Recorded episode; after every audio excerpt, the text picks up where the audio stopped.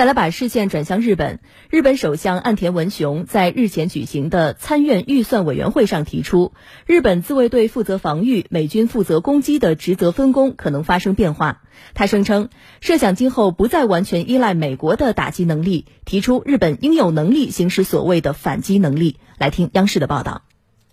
据报道，岸田当天表示，所谓反击能力，就是指在守护国民生命免受导弹攻击的能力。换言之，就是对他国领土内导弹基地进行打击的能力。他同时强调，完全没有和其他国家竞争军事能力的想法，绝对不能发生招致违反国际法的事态。去年十二月，日本政府正式通过新版《国家安全保障战略》《国家防卫战略》和《防卫力量整备计划》三份安保政策文件，提出日本将致力于拥有所谓反击能力等政策主张。反击能力将包括各类远程攻击性导弹，以及与美军共同使用的综合防空与导弹防御系统。这意味着日本将实际上放弃二战后奉行的专守防卫原则。日本国会众议院二月二十八号通过二零二三财年预算案，其中防卫预算高达六点八万亿日元，约合三千四百三十亿元人民币，创历史新高。根据新财年防卫预算，日本将花费两千一百一十三亿日元购买美制战斧巡航导弹。日本立宪民主党、日本维新会、日本共产党等在野党均反对通过该高额预算案。日本民众和在野党人士当天在众议院门前集会，表示增加防卫预算根本无法实现和平，无法实现国家安全，只是跟着美国在玩火。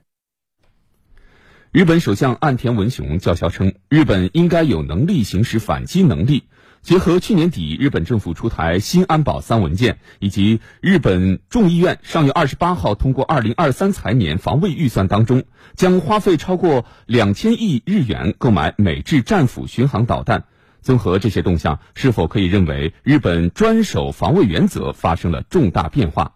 同时呢，它又会给地区局势带来哪些影响？来听中国社科院日本所副所长吕耀东的解读。日本引进美国的战斧式巡航导弹，这本身呢就呃违背了日本现行宪法的和平主义精神。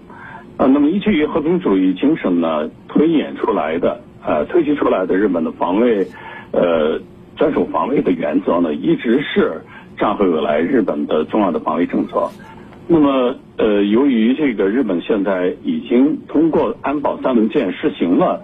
对对基地攻击能力，那么也就是说，它里边突出的一个特点就是攻击性，这样的话与专守防卫是相背离的。那么同时呢，又购买了美国的战斧式巡航导弹，那这是实现日本呃行使对对基基地攻击能力的主要的手段。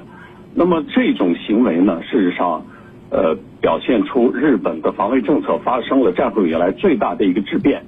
那很显然，对于东亚地区的安全环境是一个重大的影响。因为日本一直强调自己是一个和平主义国家，但是现在呢，却在武装自己，那么必然会对东亚地区的和平稳定造成一个重大的影响。